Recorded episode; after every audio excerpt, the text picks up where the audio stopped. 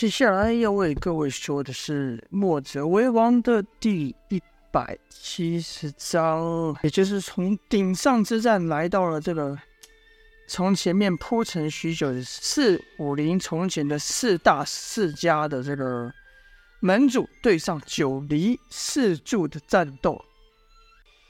前面呢说到啊，是李密对上东郭家的门主东郭醉。这四大世家的武功啊，各有其独步武林之处。南宫家不用说，那就是刀法了，刀法跟内劲，刀法精妙，擅长进攻，内劲如火，还有一个近招有阴明指这个独子。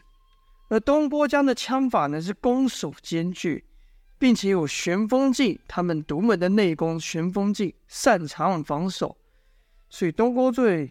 一连破了两招李密的攻击，李密就在想该怎么样来突破东郭东郭醉这旋风劲的防守。这时，只听东郭醉说道：“哎呀，我说老弟啊，我一没偷你钱，二没伤你娘，打我们也打过了，你不是我对手。虽然你开始说的那些话不中听，但我我们活到这岁数了。”也不跟你这小辈做计较，不如就此收手，退了去吧。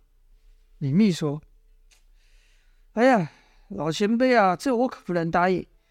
大家都在道上讨生活的，我们若被你讲两句话就撤退，那以后谁还服我们？再说，我家小姐的下落你们还没交代清楚呢。现在是我家寨主夫人劝着，我家寨主才暂时忍住不出手。”如果是我家债主出手，别说你了，就是你们三人一起上，也不是他的对手。东郭醉说：“你的意思是还想打下去喽？”李密说：“你如果现在能把我家小姐交出来，我们自然就不需要再动手。”东郭醉摇摇头说道：“我怎么知道那女子现在在哪呢？”李密说。不知道没关系，你们把罪魁祸首南宫烈交出来，也可避免一战。东郭醉说：“哎，说到底，这南宫烈也是我侄子啊。他就算犯了天大的错，我怎么又能把他交给你们呢？再说了，我也不知道他人在哪。”啊李密说：“哼，知道闯祸了就躲起来，躲得了吗？”我们把他的根基南宫家都给掀了，我就不信他还不出来。南宫家都没了，他那复兴复兴家业的春秋大梦也该结束了。东郭醉叹了口气说道：“我可不能让你这么做啊。”李密说：“老爷子，你也别为难了，老老实实的败在我手上，你就没这烦恼了。”李密话一说完。就把五色棒在地上扫了一圈，带起一阵沙尘，把自己给围住。东郭醉就奇怪，李密眼前这个道士啊，又要搞什么花招？突然间，从沙尘中窜窜出一些蓝色的身影，就看李密的衣服已从黄变成蓝，棒招也变了，不像刚才那样都走刚打猛撞的路子。李密此此刻是双手持着棒的两端，仿佛飘忽不定。好似被吊在半空中随风摇曳的铃铛一样。东郭醉不知道李密葫芦葫芦里卖什么药，先以旋风镜灌入枪中，心想：任你是什么怪招，一碰到我的旋风镜就知虚实了。就看李密这看似没什么力道的棒招，和东郭醉的枪要碰到的时候，也没听到兵器交击声，李密整个人就被带了起来，从上面翻过了翻过东郭醉的身子。那东郭醉不敢大意啊。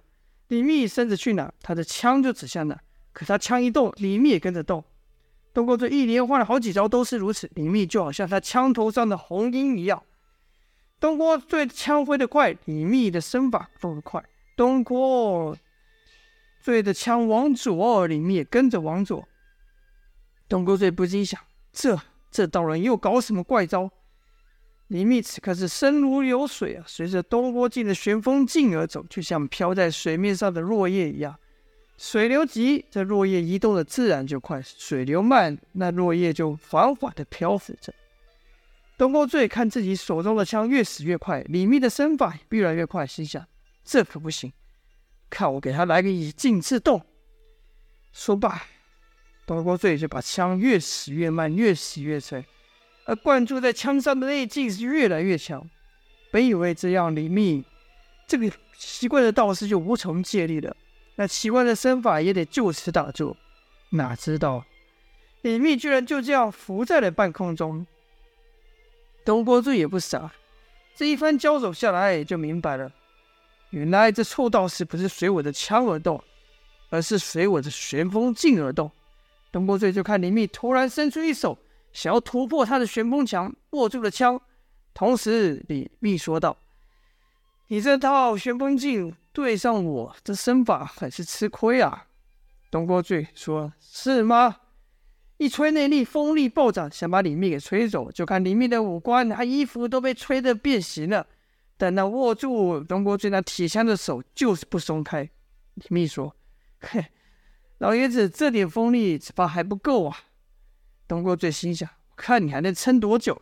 便再吹内力，使风力又增加一倍。就看李密的手一松，果然被吹走了。可李密不是退去啊，而是把五色棒朝地一插，身子在半空中画了个圆，跟着就借着这个力道，贴着地快速的朝我东郭醉的下盘游去。东郭醉就感到左腿一痛，差点站立不住。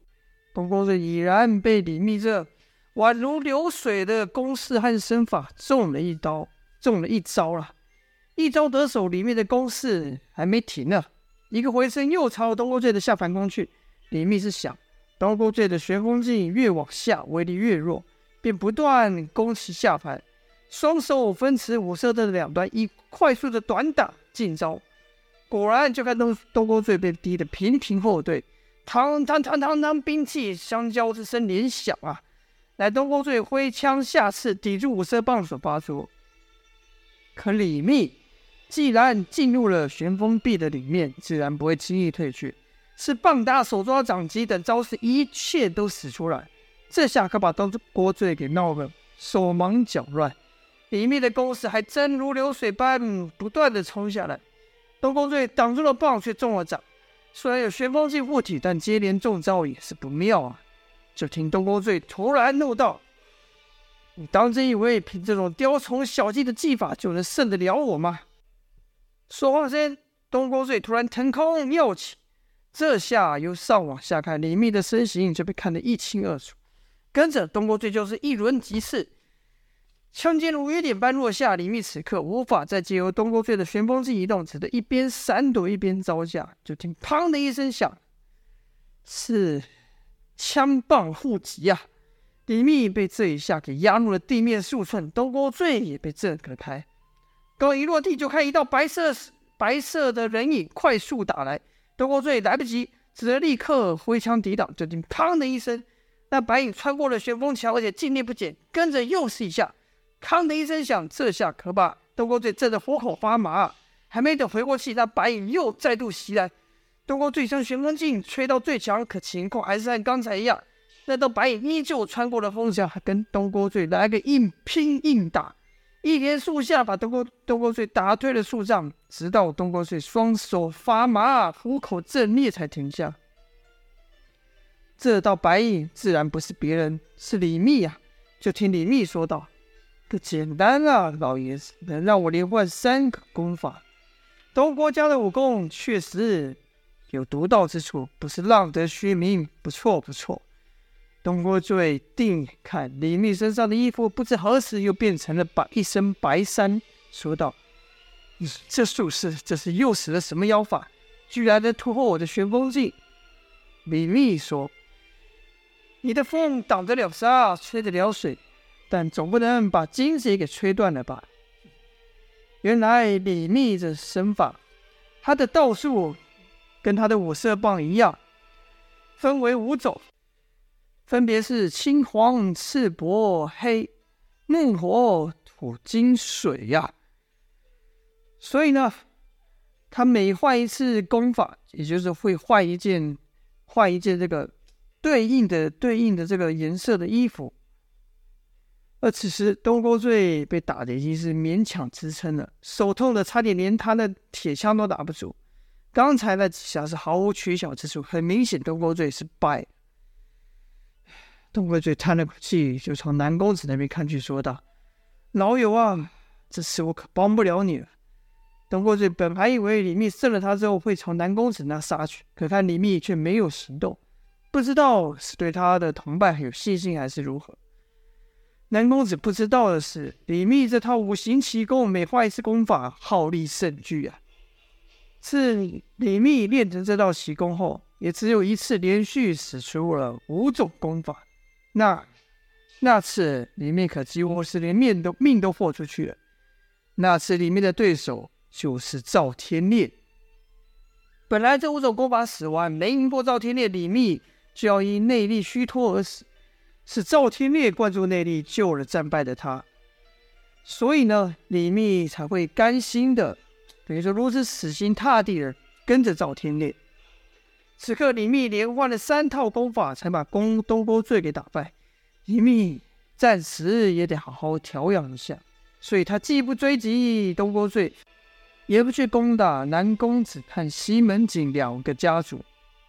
好了，李密跟东郭醉这边的战况说完了，我们再说费斯跟西门景。费斯可就没有李密和江满红这么多话了。一直是冷冷盯着西门家的家主西门景，光是如此就让西门景感受到不少压力啊。所以西门景的目光也不敢离开费斯身旁，虽然不断传来激烈的打斗之声，可他这里却静得出奇啊。西门景忍不住了，问费斯道：“你的武功比他们如何？”费斯回道：“我劝，你最好别试。”西门锦说：“哼，原来你不是哑巴！你要不想动手，就给我闪开。”费斯简短的回道：“这办不到。”西门锦说：“那就是要和我动手了。”费斯还是那句：“劝你最好不要。”西门锦问道：“为什么？”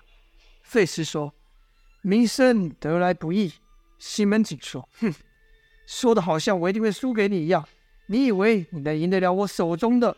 这次没等西门锦说完，费斯就接着道：“一字电剑。”西门锦略微得意啊，心想：“我西门家虽久未在江湖上走动，但还是有人知道我们西门家的武功厉害。”于是西门锦说：“哼，知道我一字电剑的厉害就好，快快退了去，不伤你就是。”可是费斯依旧不答话，连动也不动。西门锦不禁皱眉道。你这人是怎样？看来不给你一点教训是不会退了。费斯摇摇头，又劝西门子说：“我劝你最好别出手。”西门子心想：这家伙是在跟我装疯卖傻，还是真有实力？待我一试便知。便哼了一声说道：“你这小辈，还没资格命令我。看来不让你知道我的厉害，还真就不知天高地厚了。看招！”就看西门子突然向后一跃，这后脚才刚点到地。一道电光凭空而现，极快的速度朝费斯冲来。电光中是一柄利剑，这就是西门家引以为傲的绝技——一字电剑中的破剑。就听“嘡”的一声心响，西门庆脸色大变了，因为他那斥候的电剑被挡住了。而对手费斯没有什么奇妙的招式，只是拿起斧子翻了个面，以那宽大的斧面挡住了他的剑的攻击。西门庆说道。在我面前还敢隐藏实力，是不把我放在眼里吗？费斯人是冷冷的说道：“前辈，我劝你一句，今日这事你最好别插手，别为了别为此搭上西门家经营几世的名声。”西门庆怒道：“你一个小辈，敢对我指指点点？你以为你是谁？臭小让你挡住了一切，你就口出大言了？我就不信了。”如今我连你一个小辈都料理不了。西门庆说话的同时，又像刚才一样向后一跃，跟着又是电光一闪，一声轻响，那剑还是打在了费斯的腹面上。西门庆喝道：“孬！我不信这招也拿不下你。”就看西门庆这次不是往后跳，而是退得更远，跟着又看电光一闪，可是这次不是一剑，而是三剑，这是一次电剑中的追剑。击退敌人的招式，一连三剑，一剑快过一剑，一剑重过一剑。只是这次有些不一样了，一连三剑确实把费斯震退了两步，但也就是这么两步而已。西门庆久没出手，没想到这一出手，居然出了个大糗啊！西门庆心想：想当年我西门家的一支电剑独步武林，我这手追剑也从未失手。今日要连你这晚辈都赢不过，西门家还有脸在江湖上混吗？费斯才刚想开口再劝西门子住手，西门子就打断说道：“哼，我这一次电剑还有最后一招，是我练成后还没有人能接招过，今夜就给你开个眼界。”说罢，西门子这次也不后退了，就跟他双手猛力往朝后一弯，跟着大喝一声，电光爆出，这招是极致电剑中威力最大的瞬间。就听“锵”的一声轻响，这剑还是被费斯给挡住了。可这瞬间的威力果然厉害啊，把费斯整整给震出三尺。费斯这次还得伸出两手持斧才抵挡得住瞬间的威力。本来以西门庆这样的身份，使尽的三个绝招我都奈何不了对方，应该要收手。但西门庆不服啊，他不信以他西门家的一支电剑会连赵天烈的一个手下都敌不过。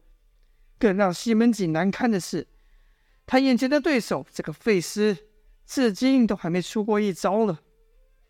西门庆说道：“好，你领教过我西门家的绝招了，该你出手了。”费斯摇摇头说道：“不必了，前辈，胜负已分。”西门庆干笑道：“啊，你这话是我连接你一招的资格都不够吗？好狂妄的小辈，有本事你就把我彻底打败，不然我是不会服的。”费斯还是不发一语，就冷冷的看着西门庆。西门庆说：“好，不出手是吧？那你就尽管接招吧，我看你能挡到什么时候。”西门庆也不跟费斯废话，紧接着又是破剑追剑、破剑追剑声，连续的朝费斯一轮猛攻。费斯不断被逼退，心想：看来不将他打败，他是不会死心的，便说道：“前辈，你再不住手，我可真要出手了。”西门庆道：“废话少说，有什么招式尽管使来。”就听“锵”的一声响，是费斯挡下破剑所发出。而后就听费斯说：“再过两招，前辈，我可就不客气了。”砰砰两声，费斯挡下了追剑。费斯数了道二，西门庆道：“不用麻烦了，我帮你数吧。第三招，你可以出手了。”这时西门庆就站在费斯面前。第三招，西门庆自然是要以绝技瞬间一决高下，这是他毫无保留使用十二成的功力，准备把费斯给击倒。究竟西门庆跟费斯这一战，谁赢谁输呢？就待下回分晓啦。